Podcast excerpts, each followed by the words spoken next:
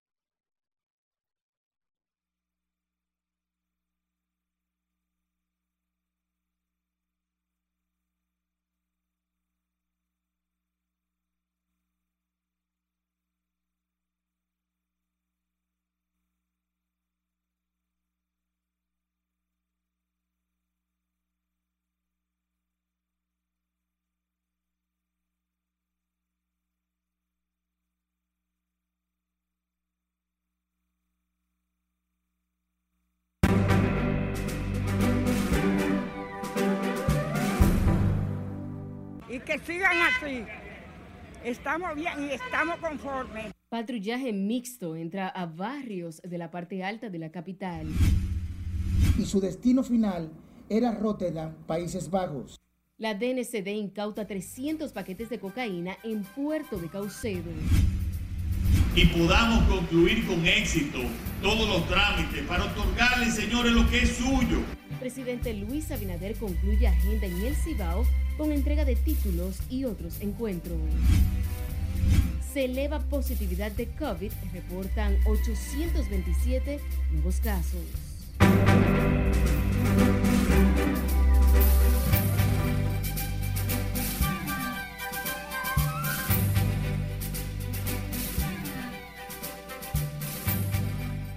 Saludos, bienvenidos a esta emisión de fin de semana de Noticias RNN. Soy Janeris de León. Iniciamos esta emisión con patrullaje mixto que continuaron este fin de semana en los barrios denominados calientes de la parte alta de la capital como parte de las labores preventivas para diezmar los hechos delictivos. Y como nos cuenta Juan Francisco Herrera, los ciudadanos valoraron las acciones y piden que sean permanentes.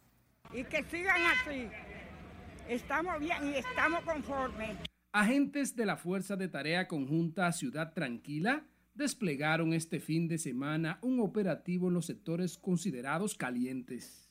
En los patrullajes mixtos se utilizaron un tanque de guerra y helicópteros que sobrevolaron en los barrios Capotillo, Simón Bolívar y 24 de abril para combatir a los delincuentes. Sí, estaba bien, bien, bien. Se dio bien. Se dio muy bien, se dio. ¿Había militares? Sí, mucho, mucho, mucho. Estábamos todos protegidos, gracias a Dios. Pero en los sectores en Sánchez Luperón, Espaillat, Gualé y otros barrios, también fueron incluidos en los operativos para garantizar la seguridad ciudadana. Había helicópteros. Por arriba y por abajo, había- el trabajo estaban haciendo por arriba y abajo. Es importante Sí, sí, sí, muy importante. Los militares y policías peinaron estos sectores como parte del patrullaje mixto ante la ola de robos y asesinatos ocurrido en los últimos meses. Es importante los operativos, pero ellos saben cómo que tienen que hacer los operativos. Si no, porque estamos feos. Va feo el país. Hay una delincuencia masiva que está fuerte en el país. Y eso es por todos los lados. Eso no es en Capotillo, eso es todos los barrios, en todos los lados está esa delincuencia masiva. Las tropas requisan vehículos, motocicletas y personas en busca de drogas, armas de fuego, armas blancas, como medida preventiva. Estos operativos continuarán en distintos barrios y sectores del país.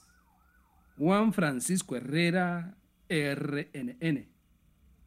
Los vecinos de la joyería Digol en el kilómetro 10 de la Avenida Independencia solicitaron al gobierno el incremento del patrullaje en la zona. Esto tras el segundo intento de asalto del comercio, hecho que en uno de ellos, los antisociales, uno de ellos resultó muerto, otro apresado y un tercero logró escaparse. Los residentes en la populosa barriada se quejaron de la ola de robos y atracos en el país. Uno no puede, uno puede casi salir a la calle con todos los delincuentes, no puede andar con dinero casi menos. Que andar estrictamente con lo que uno puede gastar. Pues si uno saca un par de pesos, no le, le cogen atrás a uno de una vez. Esto está de palo para leña. Primeramente, estos menores acabando con la delincuencia ellos mismos, atracando, matando. Dígame usted, este fin de semana se ha realizado a través de un video de las cámaras de seguridad del local el momento en que los asaltantes entran a la joyería y luego de un forcejeo uno de los antisociales cae al suelo herido de bala. Este domingo la joyería permanecía cerrada mientras los vecinos advirtieron que están al acecho para evitar que malhechores asalten los negocios y sus residentes. El presidente de la Federación Dominicana de Municipios, Kelvin Cruz, calificó como irresponsable al comisionado nacional de los derechos humanos, Manuel María Mercedes, por cuestionar las medidas implementadas por el mandatario Luis Abinader para enfrentar la delincuencia y la criminalidad. Cruz dijo que en los actuales momentos todo el país ha respaldado la implementación de los patrullajes mixtos compuestos por guardias y policías con el propósito de llevar tranquilidad y sosiego a la ciudadanía. El también alcalde de La Vega hizo un llamado a la clase política dominicana para despolitizar el tema y ponerse en el lado de los mejores intereses del país. Y partidos de oposición criticaron los operativos desplegados por el gobierno en el territorio nacional para contrarrestar la inseguridad ciudadana. La Fuerza del Pueblo y el Partido de la Liberación Dominicana dijeron que el gobierno no tiene un plan específico para hacer frente a la ola de violencia y criminalidad en el país. El deterioro comenzó a partir del segundo año, pero ahora, señores, está ocurriendo que antes de cumplir el segundo año, ya este gobierno va de capa caída como un avión en picada y tenga la seguridad que no lo salva nadie. ¿Por qué los dominicanos vivimos ahora una oleada de violencia y criminalidad como no la habíamos visto en décadas? Sencillo, porque el gobierno ha descuidado y descontinuado todos los avances del pasado porque en vez de reforzar los servicios de asistencia, los están dejando morir. Para hacer frente a la delincuencia, las autoridades han desplegado las fuerzas policiales y militares en las calles y barrios del territorio nacional, medida que la oposición considera insuficiente debido al alto costo de la vida y la falta de empleo que impacta especialmente a los jóvenes. La Dirección Nacional de Control de Drogas incautó 300 paquetes presumiblemente de cocaína en medio de un operativo de inspección realizado el sábado en el puerto multimodal Caucedo junto a la seguridad militar de la terminal portuaria. La DNCD también se sumó al apoyo de la Policía Nacional en los operativos de seguridad que realizan en el país en cumplimiento a las instrucciones del presidente Luis Abinader. Sí, le dice aquí no tiene la historia. Los agentes antinarcóticos, unidades caninas, y efectivos militares destacados en el puerto perfilaron decenas de contenedores. La DNCD continúa dando duros golpes al narcotráfico con el decomiso de 300 paquetes de la sustancia en un contenedor de manzanas procedente de Chile. Por el alijo fueron entrevistadas varias personas, por lo que el organismo antinarcótico busca establecer responsabilidad. Y su destino final era Rotterdam, Países Bajos. El Ministerio Público y la DNCD han iniciado una investigación en relación al frustrado envío del alijo a Europa y conforme avancen las indagatorias estaríamos en condiciones de ofrecer mayores detalles. Para prevenir el tráfico de drogas en el país y por mandato del gobierno central, la DNCD sumó 600 agentes a las labores de seguridad que realiza la Policía Nacional en el territorio dominicano. Estamos trabajando como auxiliares en el microtráfico de drogas que En el último mes, la Dirección Nacional de Control de Drogas, con el apoyo también de la Policía Nacional, logró sacar más de 138 mil gramos de cocaína, marihuana y crack. En menos de dos años, la agencia antidrogas ha decomisado más de 17 toneladas de la sustancia controlada. En los primeros meses de este año, la DNCD, con el apoyo de las Fuerzas Armadas, la Procuraduría, la Policía y agencias de inteligencia del Estado, han decomisado 17.875 kilogramos, es decir, 17.8 toneladas de distintas drogas. El organismo antinarcóticos reafirmó su compromiso de seguir enfrentando con determinación y firmeza el narcotráfico. Sila Aquino, RNN. Y sepa que para esta semana el gobierno ha asumido más de 1.300 millones de pesos para detener las alzas en el precio de los carburantes que mantiene su costo invariable para esta semana. Y como nos cuenta Margaret Ramírez, choferes y conductores aplauden la medida, aunque temen que los carburantes seguirán registrando alzas por la crisis internacional. Impactando a su vez mercados de países no productores, como es el caso de la República Dominicana. Para choferes y conductores, la medida adoptada por el gobierno de mantener invariable los precios de los combustibles es un respiro al bolsillo en medio de la crisis. Los precios son los siguientes. La gasolina premium se venderá a 293 pesos con 60 centavos por galón. La regular se venderá a 274 pesos con 50 centavos por galón. El gasol regular se venderá a 221 pesos con 60 centavos por galón, mientras que el óptimo se venderá a 241 pesos con 10 centavos. El gas licuado de petróleo se venderá a 147 pesos con 60 centavos por galón. Los carburantes mantendrán su precio para esta semana, luego de que el gobierno asumiera el subsidio de más de 1.355 millones de pesos que amortiguó un aumento desproporcional en los combustibles, producto de la crisis por el conflicto bélico entre Rusia y Ucrania. Que el GLP debió subir más de 10 pesos por galón, que la gasolina premium debió aumentar más de 83 pesos por galón. Sí, escuchó bien, más de 83 pesos debió aumentar la gasolina premium mientras que la regular debió aumentar en casi 90 pesos y que el gasoil regular en casi 95 y el gasoil óptimo en 90 pesos por galón. Del Estado no haber acogido las alzas desde los inicios de la guerra entre ambos países europeos, la gasolina habría tenido un aumento de al menos 83 pesos el galón. A decir verdad, sí, un alivio, porque en verdad cuando se congelan, nosotros vamos un poquito más cómodos, porque cuando suben es que vamos un poquito más alterados, pero si se congelan, Está todo bien hasta ahora. Eh, por un lado está bien, pero no es lo correcto porque la gasolina debería estar un poco más, más bajita todavía. ¿Cuánto cuesta un galón de gasolina? Casi 300 pesos, ¿verdad? Regular. No, eso hay que bajar esa vaina. Según el director general de Impuestos Internos, Luis Valdés, en los últimos cinco meses el subsidio a los combustibles se ha llevado más de 17 mil millones de pesos de las recaudaciones. Margaret Ramírez, RNN impactando a su vez mercados de países. Recuerde seguirnos en las diferentes cuentas de redes sociales con el usuario arroba noticias RNN a través de nuestro portal digital www.rnn.com.do porque actualizamos todas las informaciones las 24 horas del día, los 7 días de la semana. También recuerde escuchar nuestras dos emisiones de noticias a través de Spotify y demás plataformas digitales similares, porque RNN Podcasts es una nueva forma de mantenerse informados con nosotros. Para confirmarlo y entregarle su título. Conozca tras la pausa la agenda de trabajo del presidente Luis Abinader en Santiago este fin de semana. Además, los detalles del segundo juego de la final de la NBA esta noche, donde participará el dominicano Al Horford.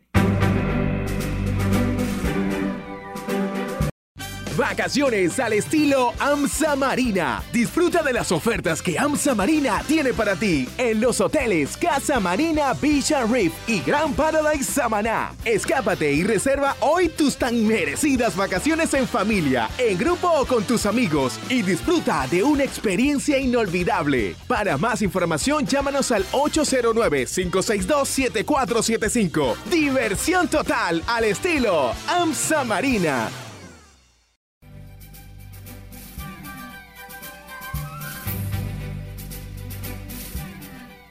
Iniciamos este bloque internacional con Estados Unidos, donde se sigue registrando muertes a causa de tiroteos, mientras que en Colombia un tribunal ha pedido el arresto domiciliario de su presidente Iván Duque. Abrimos la ventana del mundo con nuestra compañera Margaret Ramírez. Al menos tres personas murieron y 11 resultaron heridas en un tiroteo registrado en una calle de Filadelfia, en Pensilvania, informó este domingo la policía. Según recogen los medios locales, varios atacantes habrían disparado contra una multitud en una popular zona de club nocturnos, uno de los lugares de reunión más populares de la ciudad. Los atacantes aún no han sido localizados. Y las fuerzas de seguridad de Guatemala arrestaron a tres adolescentes cuando decapitaban a otra menor que finalmente falleció en una residencia en el norte de la capital de ese país centroamericano.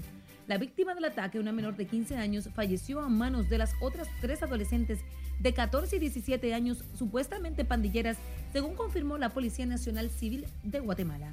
De acuerdo a las autoridades, fueron ubicadas por agentes que patrullaban el sector y que escucharon los gritos de terror pidiendo auxilio. Los casos de la viruela del mono vinculados al actual brote en países no endémicos ascienden actualmente a 780, un 88% de ellos diagnosticados en Europa, indicó hoy el último informe sobre esta enfermedad publicado por la OMS.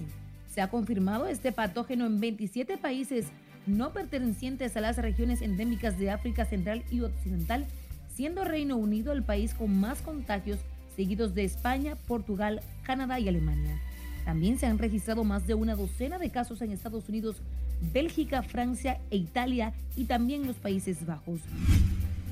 Un tribunal colombiano ordenó el arresto domiciliario por cinco días del presidente Iván Duque, una decisión judicial inédita en la historia reciente de ese país y que el mismo mandatario calificó como inconstitucional. El tribunal ordenó la sanción a Duque por presuntamente desacatar una sentencia del 2020 en la que se le ordena proteger el Parque Nacional Natural Los Nevados. Y finalizamos con el Centro Nacional de Huracanes de Estados Unidos que informó este domingo de la formación de Alex, la primera tormenta tropical de la cuenca atlántica, solo seis días después del inicio oficial de la temporada sincrónica en esta región.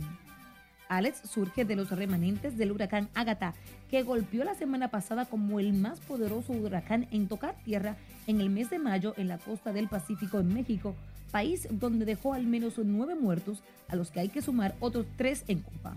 Posteriormente cruzó a Florida, donde las intensas lluvias que dejó la potencial tormenta ha causado importantes inundaciones en el sur del estado, especialmente en el centro de la ciudad de Miami, donde las imágenes muestran automóviles flotando por sus calles. En las internacionales, Margaret Ramírez. Retomando con las informaciones nacionales, en Santiago el presidente Luis Abinader entregó más de mil títulos de propiedad a familias de diversos sectores de esa ciudad en el distrito municipal del Ato del Yaque en su tercer día de agenda en esa provincia. Junior Marte nos cuenta más. El presidente Luis Abinader hizo entrega de 1.176 títulos y afirmó estar trabajando para mejorar la calidad de vida de todos los dominicanos. Saber que ese lugar, que ese refugio donde tú vives es tuyo y principalmente que nadie te puede echar es una de esas certezas que tenemos la obligación de proporcionar al pueblo dominicano. El mandatario se comprometió a aumentar la entrega de títulos e hizo un llamado a la población para que puedan confiar en las autoridades durante los levantamientos. Que nos abran sus puertas y podamos concluir con éxito todos los trámites para otorgarle, señores, lo que es suyo. ¿Y qué es lo que es suyo? Su título. Porque yo sé que muchos pensaban que era, incluso tenían el temor, que era para echarlo, que era para mudarlo, y es todo lo contrario. Es para confirmarlo y entregarle su título. La vivienda te da seguridad. Y con la entrega de hoy, ustedes adquieren seguridad física, emocional y jurídica. Y el acceso al crédito bancario para proyectos de mejoría del inmueble y de, y de cualquier otra inversión familiar.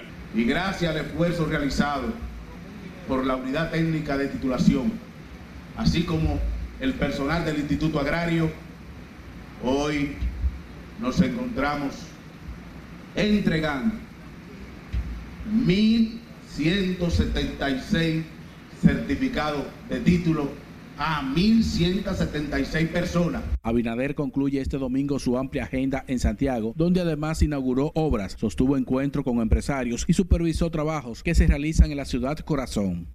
En Santiago, Junior Marte, RNN. Las autoridades de salud notificaron hoy 827 nuevos casos del virus del COVID-19, elevando la positividad diaria a casi 15%, la más alta reportada en las últimas semanas.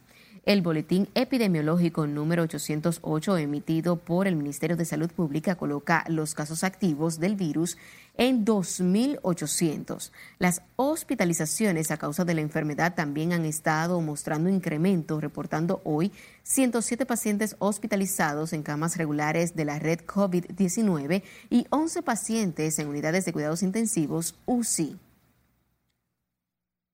En otra información, el candidato a la presidencia del Partido Revolucionario Moderno en el Distrito Nacional, Vinancio Alcántara, aseguró hoy que él representa el sentir de la base PRMista en la capital, por eso ganará en el proceso interno de la organización partidaria. Alcántara dijo que conoce el sentir de los simpatizantes y cómo canalizar soluciones a sus necesidades. Yo soy un, exponente de la base del partido. Si hay, si hay que votar, yo cuento con la mayoría de los votos. Si hay consenso, se supone el consenso se hace alrededor de que tiene mayoría, entre candidatos, porque el consenso no puede ser solo, como yo decía. El consenso no puede ser sobre la base de la reelección, tiene que ser sobre la base de evaluar, ponderar y decidir entonces seleccionar al que más posibilidades tiene, al que tenga mayor agitación y más capacidad de trabajo también de atender a los compañeros. Venancio Alcántara presentó sus aspiraciones a la presidencia del PRM en el Distrito Nacional en un acto realizado en Villas Agrícolas. El bloque institucional demócrata presentó este domingo la conformación de la Gran Alianza Nacional de la Renovación Económica y Social, Ganaremos, una coalición de partidos y otras agrupaciones políticas. José Francisco Peña Guava, coordinador de la coalición, anunció que Ganaremos estará liderada por Leonel Fernández, presidente de la Fuerza del Pueblo. Ahora mismo estamos manejando el tema de la plataforma, cómo le damos ingreso a la gente a este proyecto para buscar un millón de votos adicionales a Leonel. En el acto estuvo presente una delegación de la Dirección Política de la Fuerza del Pueblo y asistieron decenas de simpatizantes de esta entidad política que apoyan al expresidente Leonel Fernández. El Partido de la Liberación Dominicana, Abel Martínez, realizó la juramentación del equipo provincial del proyecto Abel 24 de María Trinidad Sánchez de cara al proceso interno del 16 de octubre. Al hablar a los presentes, Abel Martínez agradeció el respaldo recibido en el proyecto que encabeza y que ha logrado despertar el dinamismo y la esperanza en los peledeístas, a quienes motivó a seguir trabajando sin descanso hasta alcanzar la primera meta. El trabajo constante, permanente, entusiasta,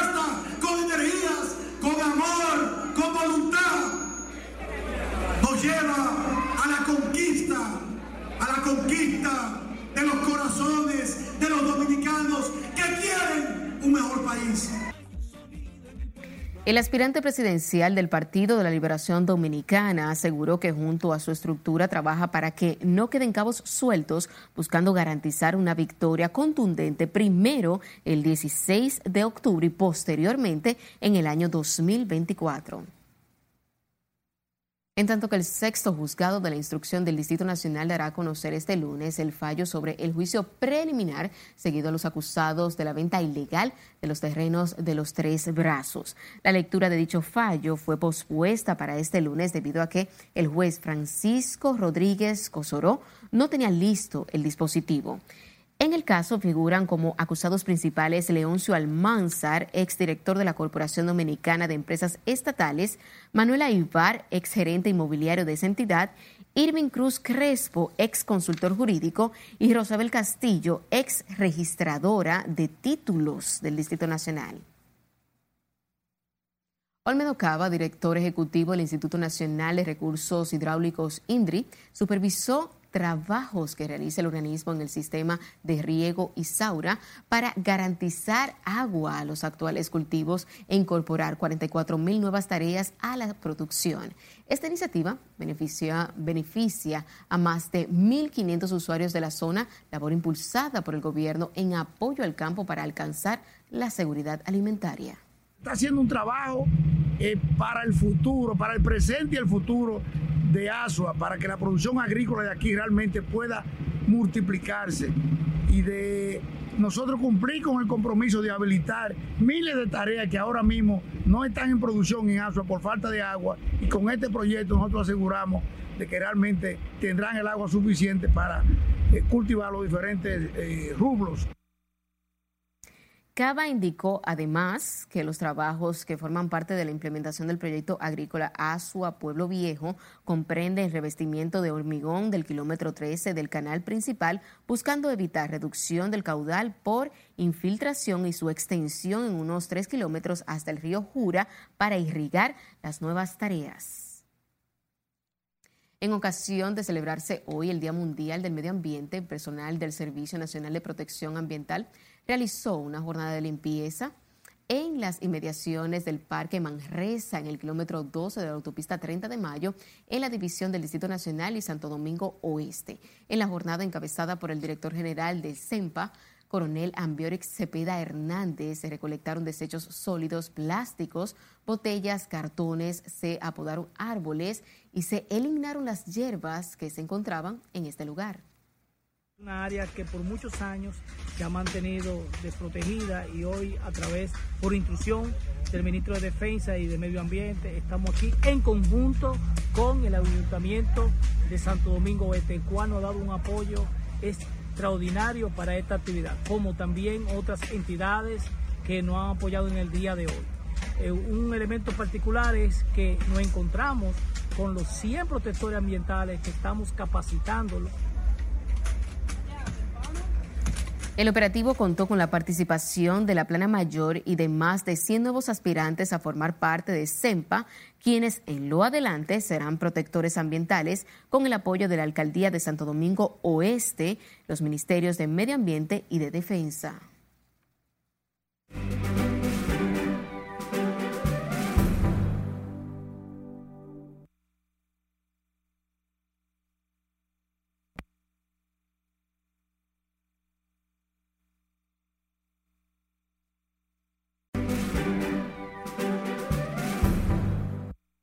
Agradecidos de su sintonía, seguimos con más informaciones. Tras dos años de pausa, Jarabacoa celebra desde el 16 hasta el 19 de junio el Festival de las Flores en su onceava versión de donde los visitantes y lugareños podrán disfrutar de la cultura, la gastronomía y la artesanía de la provincia de La Vega. Según sus representantes, el objetivo principal es promover los valores, la cultura y el respeto al medio ambiente que todo el que llegue se sienta acogido por nuestra gente y la gente turista, no solo local y de otras provincias, también los turistas que vienen de fuera, se sienten acogidos por la calidad de nuestra gente. En la, en la avenida Norberto Tiburcio se estarán realizando talleres, eh, conciertos, eh, manualidades, proyectos de juegos deportivos, torneos, también podemos decir, y el sábado 18 es el gran desfile de rosas.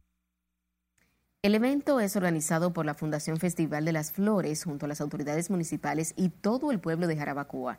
Incluye presentaciones musicales, así como exhibiciones, mercado de productos y artesanías, además de otras actividades para toda la familia.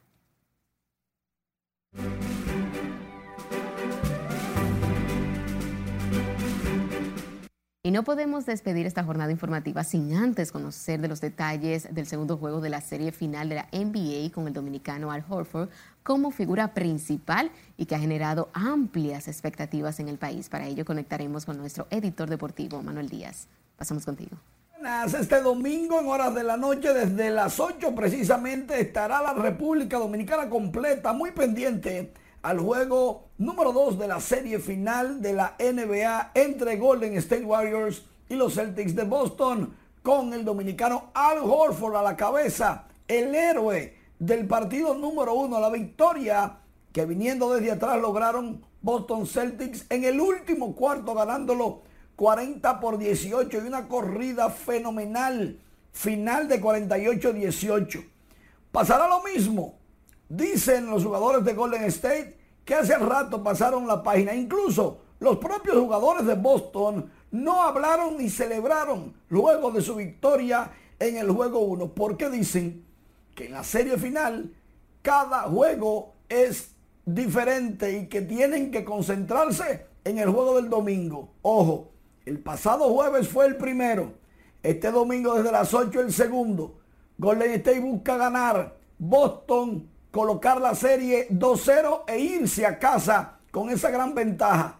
Golden State no quiere viajar con una serie desfavorable porque sería muy cuesta arriba ganarla. Vamos a ver qué pasa. Mientras tanto, Al Horford está muy concentrado. Es el líder inspirador de los muchachitos, de los inexpertos jugadores de Boston. Desde las 8, todos los caminos conducen a estar atentos a este partido. Que gane el mejor éxito para el dominicano Al Horford. Mientras tanto, sigo contigo. Gracias. Finalizamos esta emisión de fin de semana.